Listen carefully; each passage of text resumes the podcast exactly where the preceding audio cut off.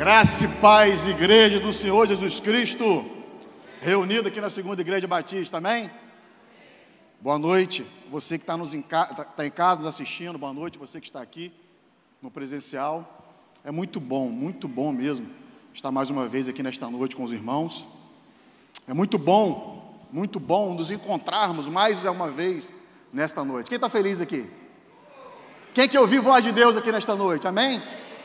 Então é muito bom, muito bom mesmo nós encontrarmos, porque eu acredito, acredito mesmo, que reunião, queridos, reunião, reunião qualquer um pode agendar. Agora, encontro, somente o Espírito Santo pode agendar.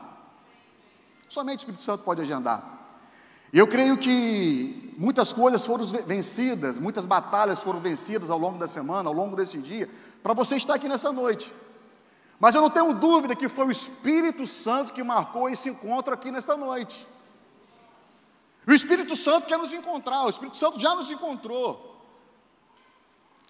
E o Espírito Santo nos encontra para poder eu ser Cristo para o meu irmão. Por isso é importante você, antes de sair da celebração, pergunte o nome do seu irmão, pergunte como ele está. Porque um encontro é um ajudando o outro.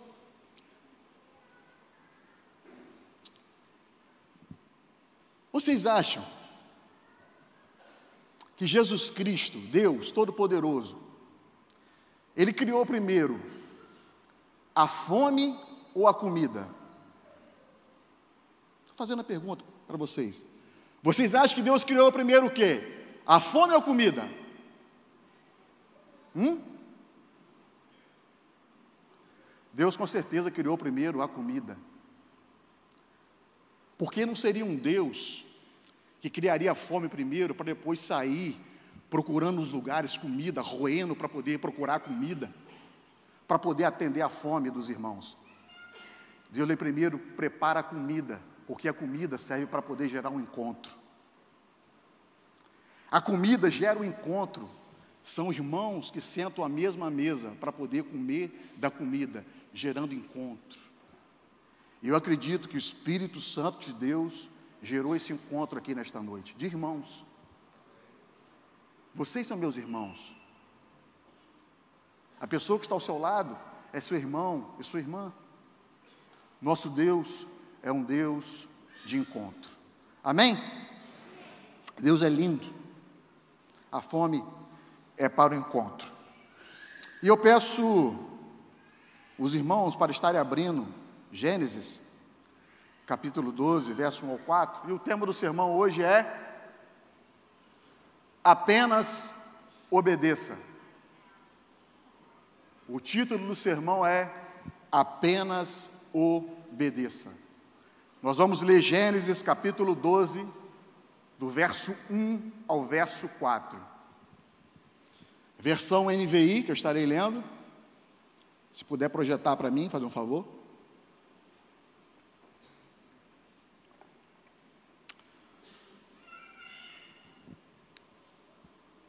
Amém? Vou virar para os irmãos de costas. Ah, não, tem ali, gente. Pai, coisa chique é outra coisa. Eu sou. O povo que vem da roça é osso. Então o Senhor disse a Abraão: saia da sua terra, do meio dos seus parentes e da casa de seu pai e vá para a terra que eu lhe mostrarei. Farei de você uma, um grande povo e o abençoarei. Tornarei famoso e o seu nome, e você será uma bênção. Abençoarei os que te abençoarem, e amaldiçoarei os que te amaldiçoarem, e por meio de você todos os povos da terra serão abençoados. Partiu Abraão, como lhe ordenara o Senhor, e Ló foi com ele também, e Abraão, nesta ocasião, ele tinha 75 anos, quando saiu para Arã. Eu vou orar. Convido os irmãos a estarem fechando os olhos. Deus, obrigado. Obrigado por esse encontro. Obrigado pela oportunidade de estar encontrando os meus irmãos aqui. Obrigado pela oportunidade de estar ministrando a tua palavra. Obrigado pela oportunidade de viver coisas maravilhosas aqui na segunda igreja. Eu não tenho dúvida que viveremos muito mais coisas esse ano. Use a minha vida, Estou aqui, Deus, me despindo de todo o meu eu, de todo o meu eu, e me encha com o teu Espírito Santo, para que a tua voz venha a ser soprada por intermédio da minha vida. Em teu nome eu oro. Amém. E amém. Queridos, a fé, a fé, a fé não é cega. A fé não é cega, pois é edificada e fundamentada sobre Deus. Por essa razão, a fé não discute, a fé não duvida, a fé apenas obedece. Precisamos estar fundamentados, ou precisamos fundamentar bem a nossa fé. O tolo, ele constrói sua casa de qualquer jeito. O tolo está preocupado mais com a aparência, ele não se preocupa com os fundamentos. Pode até ser bonita por fora, pode até chamar atenção, mas não tem base. Pode até gastar menos tempo, mas não tem alicerce. O sábio se preocupa com os fundamentos, se preocupa com os alicerces, se preocupa com as bases, e assim pode vir o vento, pode cair a chuva, pode vir enchentes, e a casa permanecerá firme. O secreto que te fortalece, é o secreto que me fortalece, é o secreto com o Pai que cria raízes, que cria alicerces, que vai deixando você cada vez mais fortalecido em Deus. O secreto fortalece a nossa fé. Abraão, nesse texto que nós lemos, ele obedeceu a Deus. Foi chamado o pai da fé, demonstrando na sua vida essa verdade. A fé em Deus é provada, queridos, pela obediência. E Abraão, ele foi obediente a Deus. Sem fé, não é difícil. Sem fé, não é proibido. Sem fé, é impossível agradar a Deus. Eu vou tentar ilustrar aqui. O discípulo, ele chegou para o seu mestre, uma história que eu, que eu li esses dias, cabisbaixo. Então o mestre perguntou para o seu discípulo: o que está acontecendo? Por que você está cabisbaixo? Por que você está triste? O discípulo responde: Mestre, eu não tenho mais fé. Minha fé desfaleceu. Minha fé se esvaiu. Estou disposto a abandonar tudo, estou disposto a largar tudo. E o mestre estava perto de um lago, chama seu discípulo para perto. E se um discípulo perceber, esse mestre pega a cabeça do discípulo e começa a afundar a cabeça do discípulo naquele lago. E começa a afundar. E o discípulo tenta sair, puxando o ar. E o mestre continua. E o discípulo levanta a cabeça. E ele faz novamente. E faz novamente até o discípulo ficar sem ar. Até o discípulo ficar sem ar. Tem muitas coisas na vida que são importantes. Carro é importante? É importante, igreja? É. Carro às vezes leva a gente quer ir, faz a gente viajar. Mas carro, a gente vive sem carro, é ou não é? Filho também é importante. Mas se filho vier a falecer, tem muito pai e mãe que vive aí sem os filhos. Aí eu pergunto à igreja: ar, o oxigênio é importante? É importante, igreja? Não. Oxigênio, ar é imprescindível, porque nós não vivemos sem. A fé em Cristo é igual o ar que esse rapazinho queria experimentar e não veio. A fé em Deus ela é imprescindível, assim como o ar. Sem ela, nós não conseguimos viver. Aquele jovem ele percebeu que estava sem ar. E sem a fé, ele não conseguiria viver. Era imprescindível viver. Não somos o que falamos ou sentimos, somos o que fazemos. Tudo que começa no homem vai terminar no homem, mas tudo que começa em Deus vai acabar em Deus. Por isso a importância de escutarmos a Deus através das Sagradas Escrituras e obedecermos a tua soberana vontade. Se começou em Deus, queridos, vai terminar em Deus. E se Deus pede para você sair da tenda e você entendendo que foi a voz de Deus te pedindo para poder sair da tenda, pode ter certeza e pode sair da tenda, porque se foi Deus que falou, Ele vai financiar. Ele vai financiar. Se começa em Deus, termina em Deus, porém se começa no homem, termina no homem. Tem uma frase do Jonas Madureira que é muito interessante, que fala o seguinte: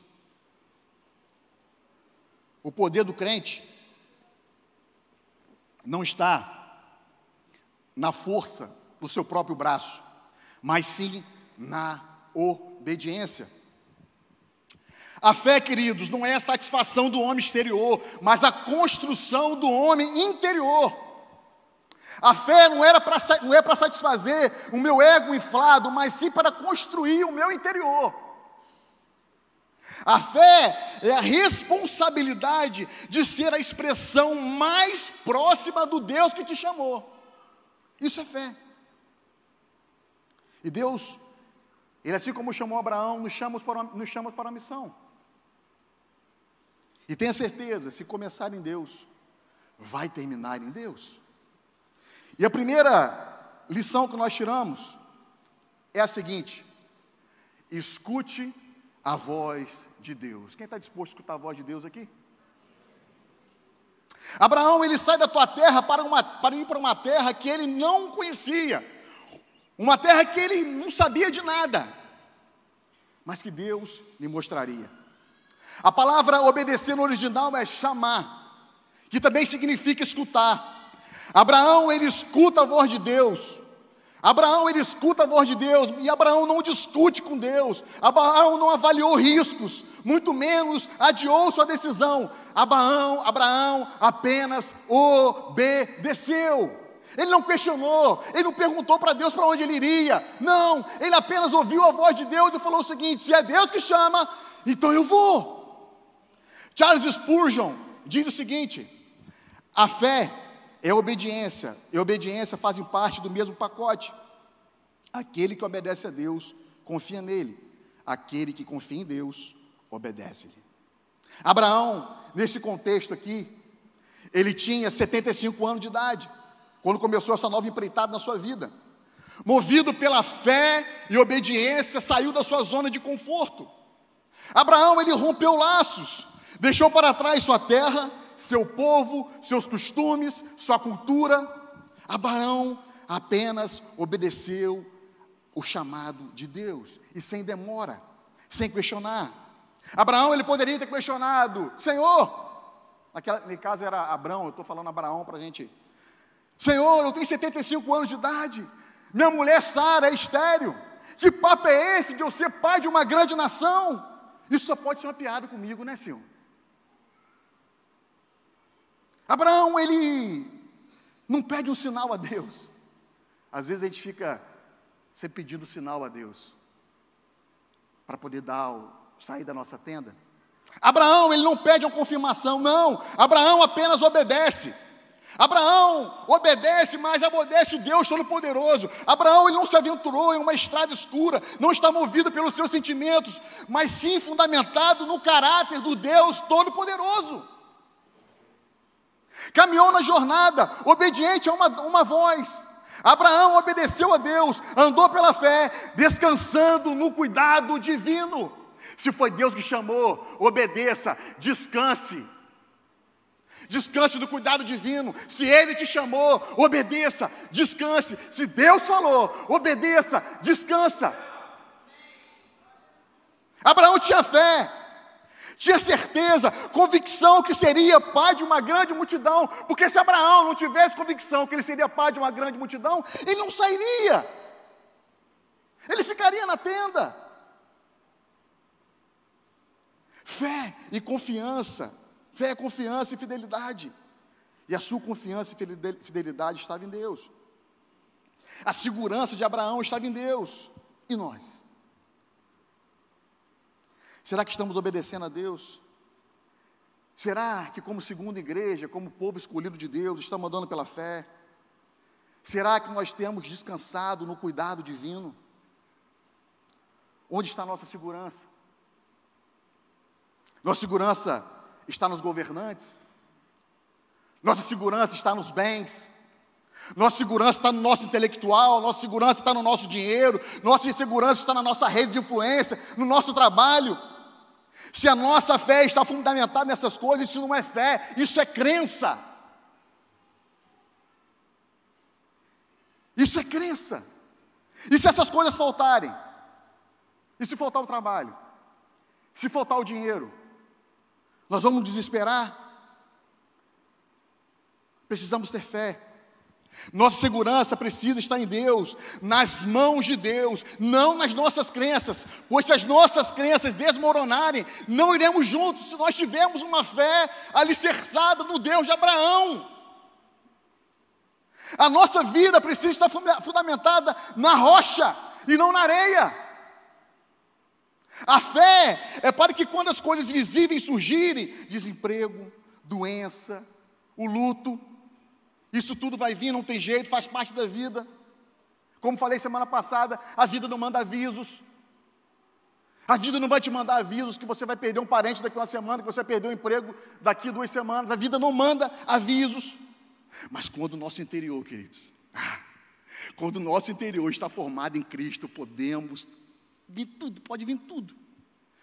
Mas nós não vamos nos abalar, porque sabemos quem é a nossa rocha e sabemos quem nos sustenta. Então, se vier a tempestade, se vier a, a, as correntezas da vida, e se sua fé está fundamentada em Deus, você pode até balançar, mas eu te garanto que a sua casa não vai cair. A, tua, a tua casa não vai cair, porque ela está fundamentada na rocha. A fé é para revelar o justo, e o justo viverá pela fé, e a fé vem pelo ouvir, e ouvir a palavra de Deus, e quem tem fé no Senhor, Ele renova as nossas forças. Se você chegou aqui cansado, eu quero dizer para você que o Senhor vai renovar as suas forças, tenha fé. Se você chegou aqui abatido, tenha fé, o Senhor renova as suas forças. Ele renova nossas forças. Às vezes pensamos que fé tem a ver com distância. Às vezes achamos que fé tem a ver com distância. O que eu quero dizer para vocês aqui em relação a isso? Irmãos, é com muito amor que eu falo isso aqui, tá? Às vezes você pensa que a sua fé, quando é questão de distância, é à medida que você se aproxima a Deus, no sentido de você vir no culto todo domingo. Às vezes, até de uma maneira religiosa, você está vindo achando que, que a fé está pautada em distância pelaquilo que você faz, mas a fé não está pautada naquilo que você faz, a fé está pautada naquilo que Deus fez, e Deus fez mandando Jesus Cristo por nós. Então a fé não tem questão de semelhança, de, de, de, de, distância, a fé tem a ver com semelhança, e à medida que eu me aproximo pela fé, naquele que se entregou por mim, eu fico cada vez mais parecido com Ele.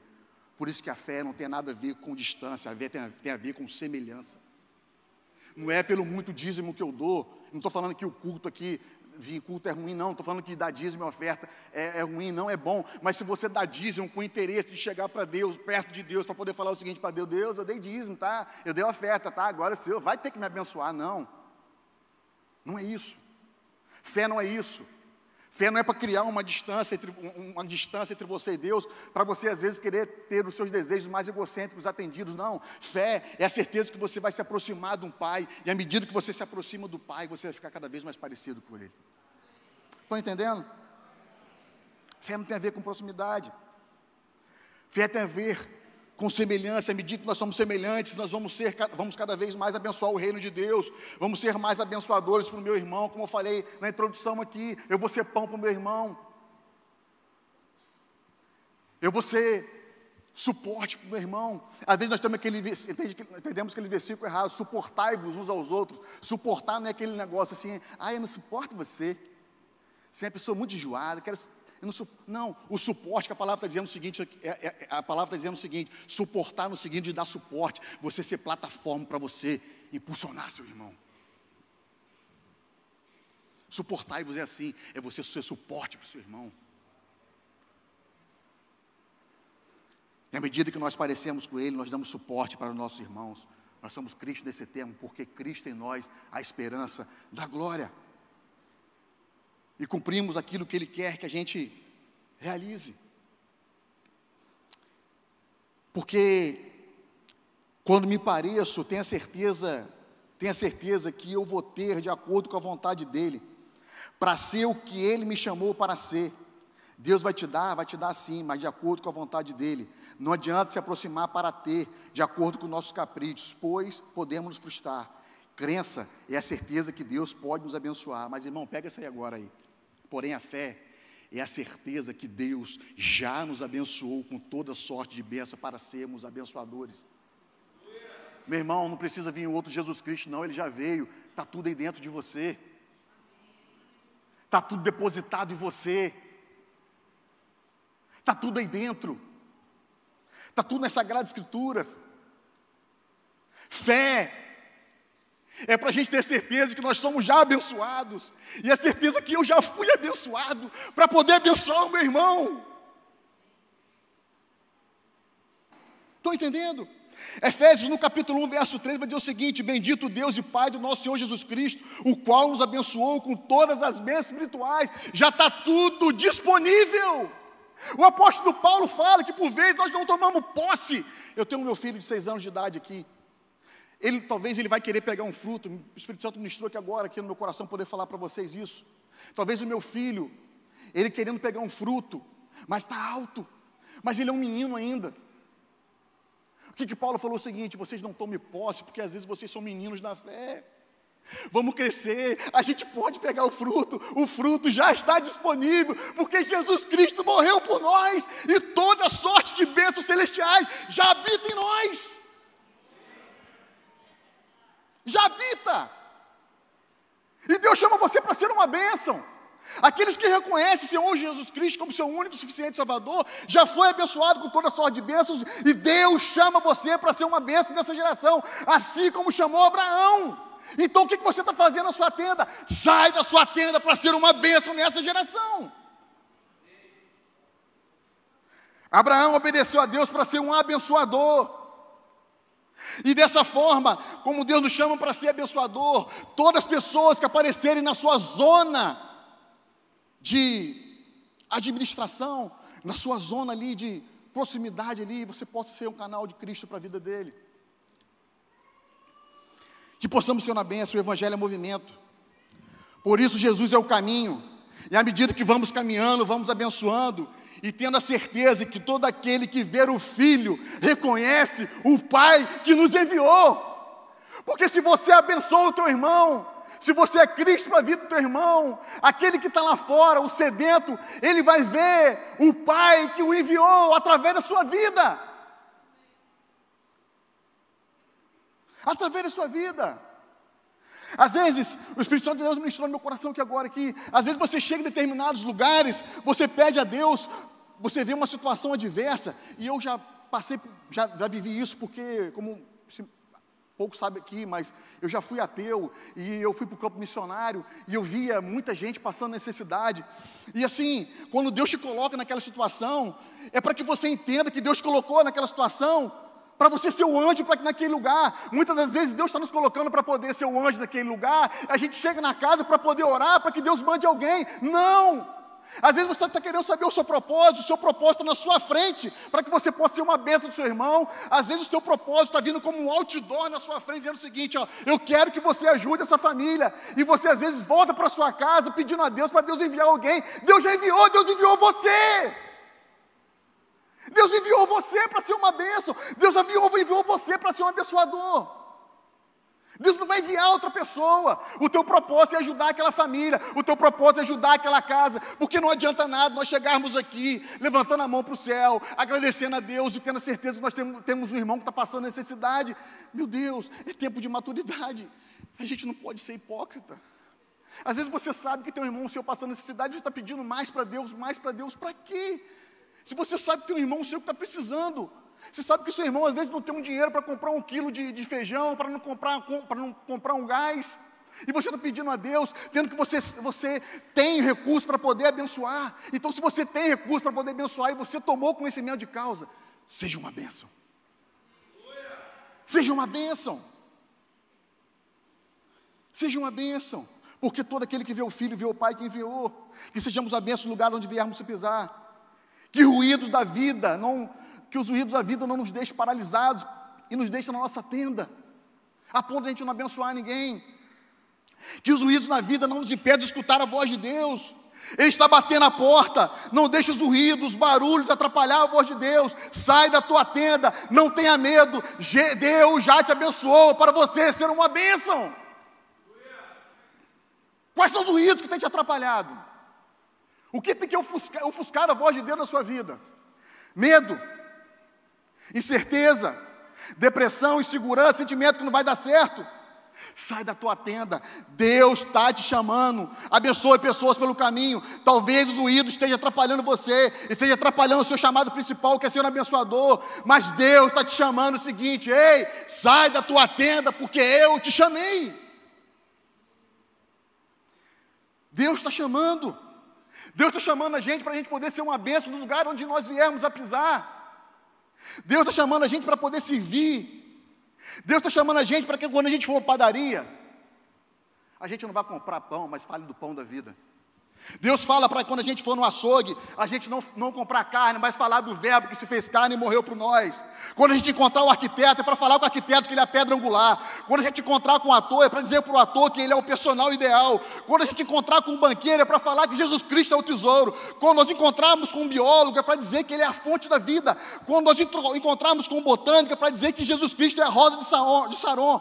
Para o carpinteiro, ele é a porta da entrada. Para o construtor, ele é o alicerce seguro. Para o médico, ele é o médico dos médicos. Para o psicólogo, ele é a cura da alma. Para o doente, ele é a cura. Para o professor, ele é o mestre incomparável. Para o engenheiro, ele é o novo e alto caminho. Para o agricultor, ele é o semeador e o senhor da colheita. Para o floricultor, ele é o lírio do campo. Para o geólogo, ele é a rocha eterna. Para o juiz, ele é a justiça perfeita. Para o advogado, ele é o conselheiro. Para o músico, ele é a verdadeira harmonia. Para o estudante, ele é a verdade. Para o viajante, ele é o caminho. Para o soldado, é o general que não perde a batalha. Para o surfista, ele anda sobre as águas. Para o jornalista, ele é a melhor notícia. Para o eletricista, ele é a luz da vida. Para o pecador e para o pecado, ele é o perdão. Para o cansado, ele é o fôlego da vida. E para aquele que não tem paz, ele é o príncipe da paz. Aleluia! Aleluia!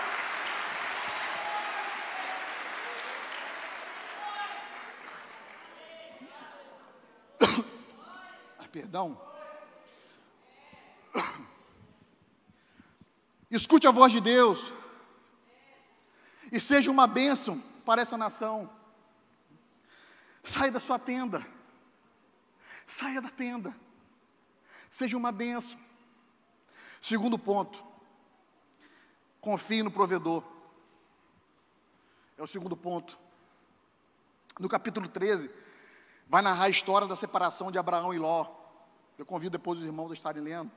Aconteceu nesse contexto aqui um conflito entre os pastores de Ló e de Abraão. Esse conflito trouxe uma desarmonia entre eles. Eles não conseguiam mais viver em harmonia. Abraão, ele poderia muito bem ter mandado Ló embora, ele poderia, sem direito de escolha. Mas quem confia no Deus provedor, sabe qual é o seu destino, sabe o que Deus já tem reservado, sabe que Deus já tem preparado sabe que a sua história já está traçada. Abraão sabe que Deus vai prover na hora propícia e no tempo oportuno. Então Abraão chega para Ló e fala o seguinte: escolha Ló, vai lá, escolha o lado para onde você quer ir. E Ló, olhando as campinas verdes, olhando as campinas verdes, ó, olhou as campinas verdes, e pensou: eu vou para lá, sou bobo nem nada. Estou parafraseando aqui para nossa língua contemporânea, Bíblia versão Filipe aqui, tá? bobo nem nada, e deixou Abraão para os lugares secos. A confiança de Abraão, queridos, não estava na geografia das suas terras, das suas terras. Abraão confiava no provedor. Abraão não confiava na geografia da sua terra, das suas terras. Abraão confiava no Deus que é provedor. Abraão não tinha os olhos postos nos campos verdejantes, Abraão tinha os olhos fixos no Senhor.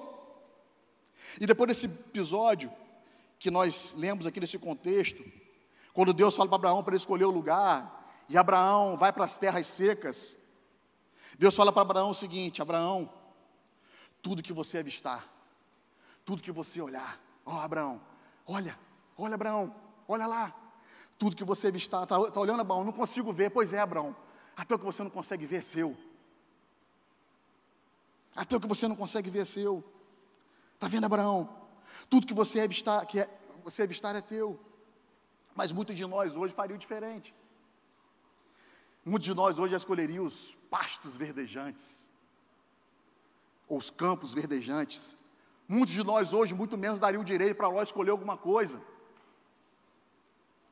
O nosso problema é que hoje planejamos tudo e depois entregamos nas mãos de Deus pedindo a sua bênção para que nossos planos venham a dar certo. Se você tivesse um caderno, uma folha e uma caneta na mão e você tivesse a oportunidade de estar 30 minutos de frente a frente com Jesus Cristo, imagine isso aí. Você está 30 minutos, você está 30 minutos na frente de Jesus Cristo, você tem uma folha em branco e uma caneta na mão.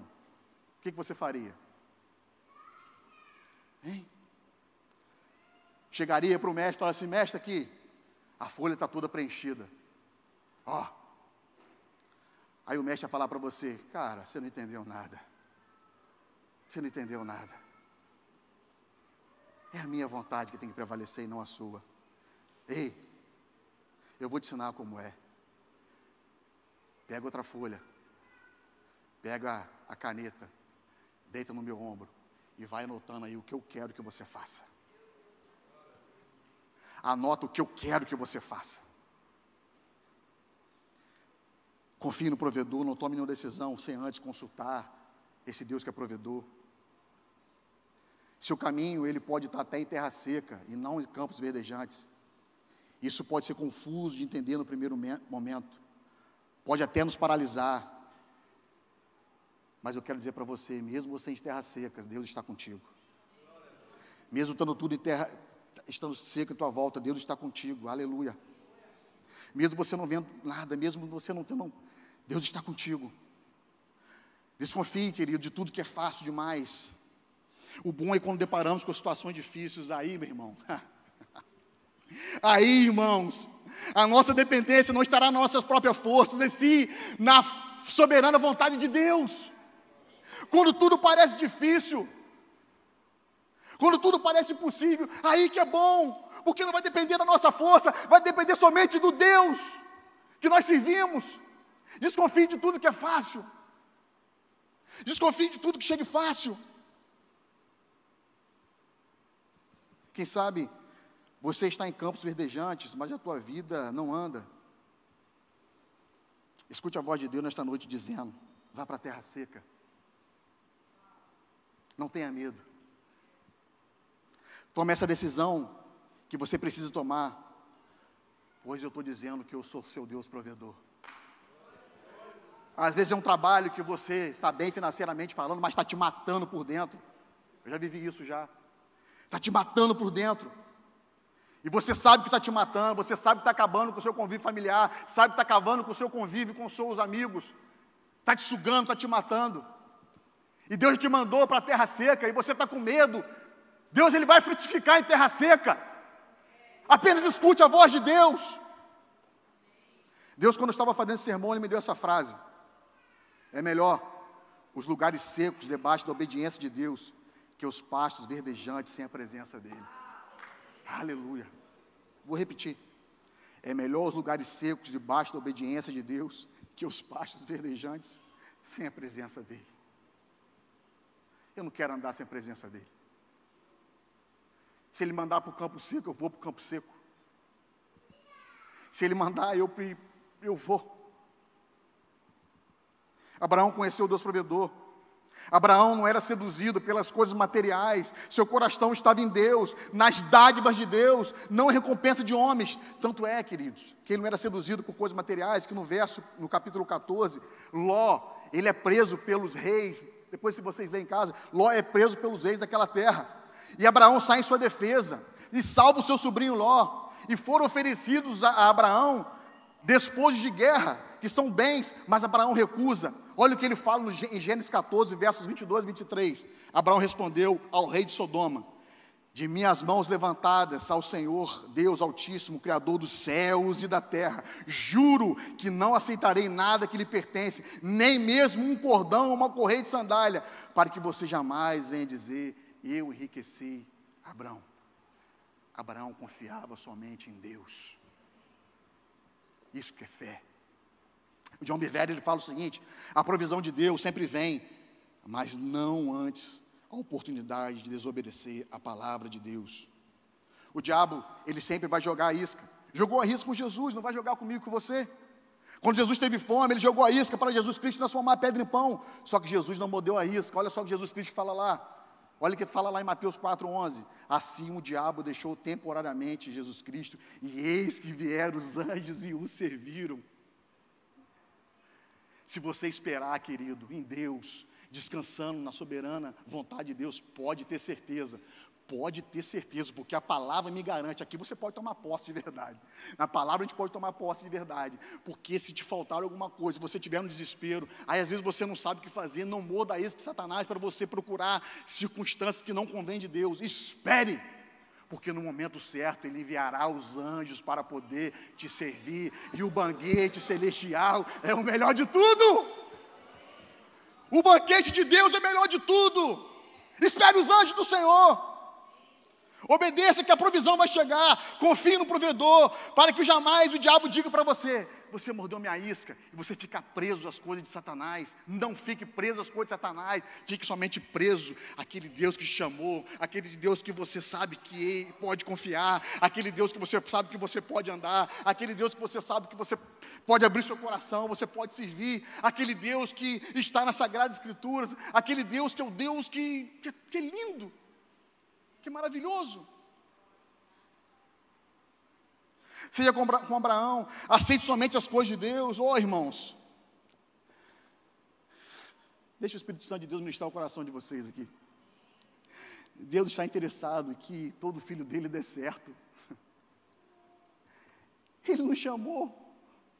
Você acha que um Deus que nos chama não está interessado que o filho dele dê certo? Não tem como um filho de Deus dar errado. Eu não estou falando de uma heresia aqui, não. Não tem como um filho de Deus dar errado. Você foi chamado pelo Deus Todo-Poderoso. Nós fazemos parte do corpo de Cristo, aqui está o corpo de Cristo. Se der errado, o corpo de Cristo está em colapso. E Jesus Cristo não está em colapso. Não está, ele já venceu, ele não vai vencer, ele já venceu. Se der errado, se o filho de Deus der errado, é você falar que Deus é, é mentiroso. Um filho de Deus não tem como dar errado. Se está dando errado é porque na realidade não tem Deus na jogada. Ou tem Deus na jogada para poder te tratar, para que você de fato seja uma bênção. Que às vezes ele leva a gente a situações para poder ter, testar o nosso caráter. Às vezes você não quer deixar algo, e Deus vai te levar lá no deserto, lá para você deixar algo. Às vezes você não quer se abdicar de algo, Deus vai te levar lá para poder abdicar de algo. Eu tive que passar muitas coisas na vida para poder ir tirando. Felipe, vou tirar essa aqui, ó. vou tirar essa estaca aqui.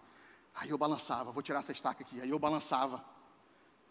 Mas eu sabia que era ele que estava tirando para poder moldar o meu caráter, porque não é questão de distância, é uma questão de semelhança. E à medida que eu me aproximo, eu fico mais parecido com ele.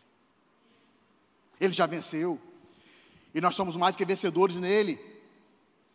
Nós somos a igreja, ele está sentado à direita de Deus Pai, rogando por nós. É bíblico isso. Ele está sentado da direita de Deus Pai Todo-Poderoso, rogando por você. Ele quer que você dê certo. Não tem como o filho de Deus dar errado. O que, ele, o que Deus falou para Abraão? Nenhum dos meus planos serão frustrados. E Deus não é filho do homem para que minta. Ele falou que Abraão seria um pai de multidão. O que, que aconteceu? Ele foi pai de multidão, queridos. E olha nós aqui reunidos como igreja. Foi um projeto que Deus falou lá para Abraão. E hoje nós estamos aqui como segunda igreja reunida porque ele acreditou na voz de Deus. Ele acreditou no Deus Todo-Poderoso. E olha nós aqui, olha vocês aqui, só gente linda.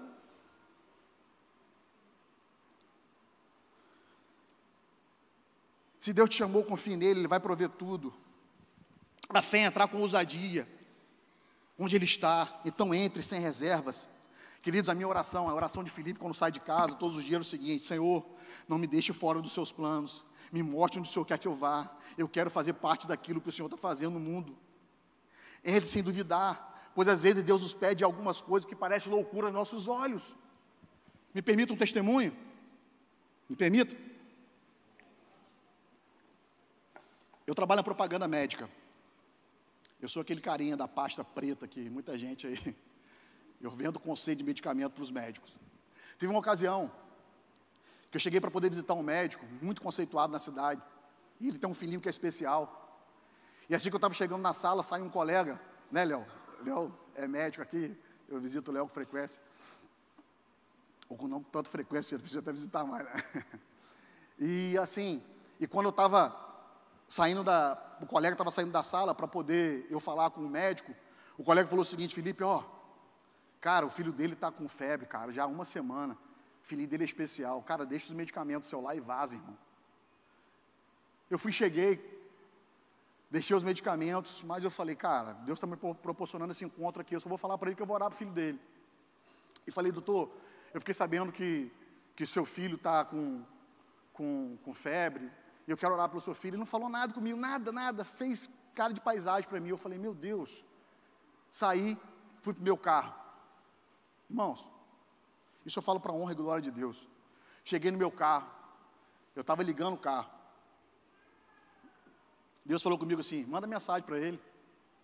Fala que a febre vai deixar o filho dele nessa, nessa noite. Aí eu falei: Senhor, o senhor está de sacanagem comigo. Faz comigo não. Sua vida falando assim: rapaz, recolha sua insignificância e faz o que eu estou mandando. Eu falei: Senhor, mas se eu mandar mensagem, se esse cara for um ateu, ele liga para a empresa, eu vou perder o emprego, tem dois filhos. Ele falou assim, cara, eu sou seu provedor, descansa. E eu fui e mandei mensagem para o médico. Cheguei a casa, falei, carinho, carinho, você não sabe. Deus mandou eu mandar mensagem para o médico falando que a febre dele, a febre ia deixar o filho dele, que é especial ainda, que já a febre está uma semana, nessa madrugada. A Karine, Felipe, você é doido. Eu falei, eu sei, mas eu não sabia que eu era tão doido assim, mas Deus que mandou, aí ficou aquela coisa, mas Deus. E foi. E comecei a orar. Orar. Orar.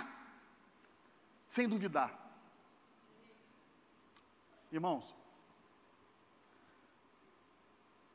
sete horas da manhã chegou uma mensagem no meu celular falando o seguinte: Felipe, eu queria agradecer a sua oração, porque a febre deixou meu filho nessa madrugada. A febre deixou meu filho nessa madrugada. Eu falei, glória a Deus, Senhor, obrigado, porque o Senhor é maravilhoso. Eu ficava mandando beijo para ele. Eu falei, obrigado, que eu não vou perder o emprego. E o médico depois virou muito meu amigo. Uma experiência, entre outras experiências que eu poderia compartilhar aqui. Qualquer que seja a dúvida, querido, não duvide. Não é pecado ter dúvidas, pecado é duvidar. Às vezes duvidamos de algumas coisas, mas no caminho ele vai resolver nossas dúvidas. Exemplo, o discípulo de Emaús. Os discípulos estavam com dúvidas. E no caminho, Deus foi revelando, Jesus Cristo foi revelando quem ele era.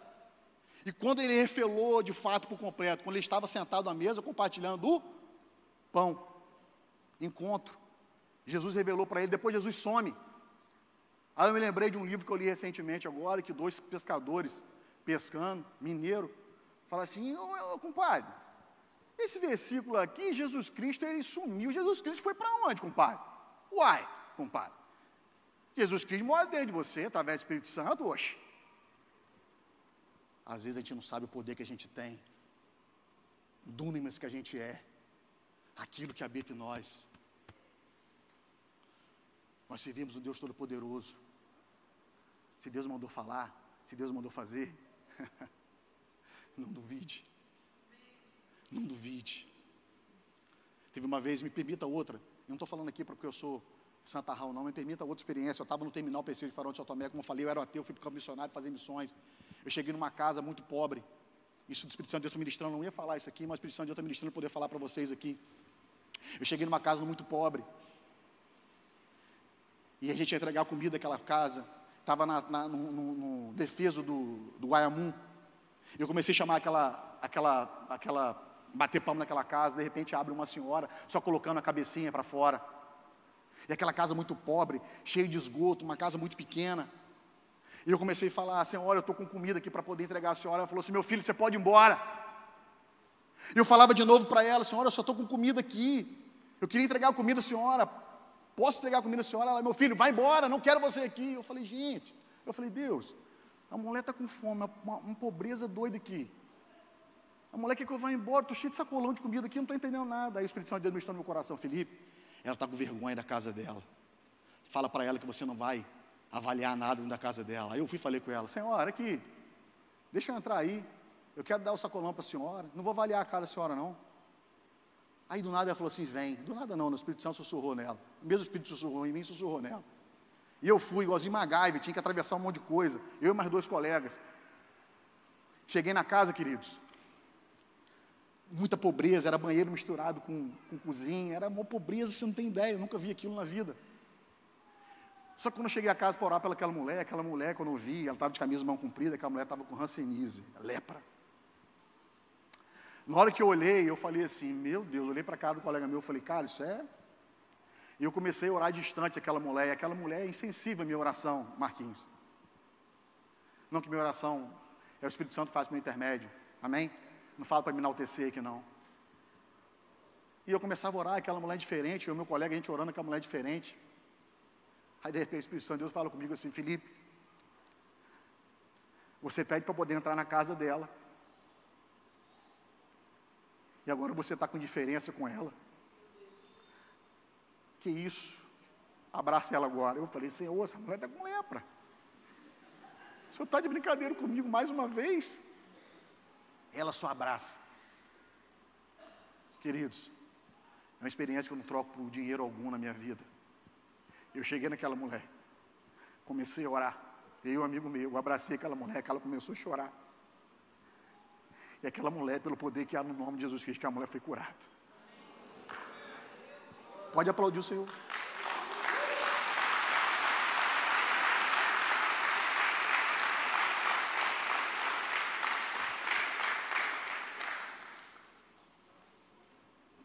Ele é maravilhoso.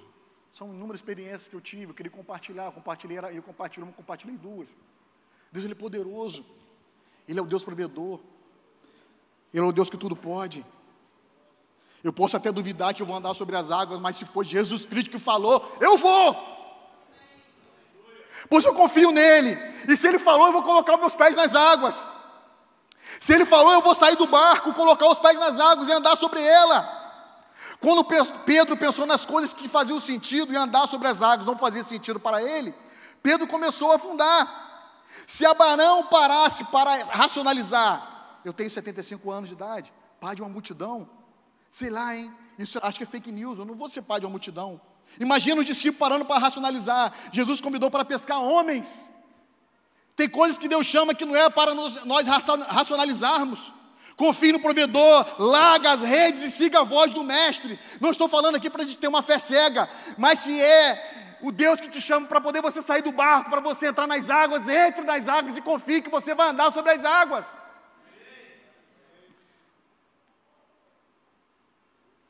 Às vezes a gente não quer fazer com medo, mas se a gente não faz, a gente não experimenta o milagre. Se eu não fizesse isso com o médico, não fizesse com a mulher, eu não estaria contando essa experiência aqui para vocês. E optei sair das águas. Terceiro e último ponto: uma fé inabalável. Uma fé inabalável.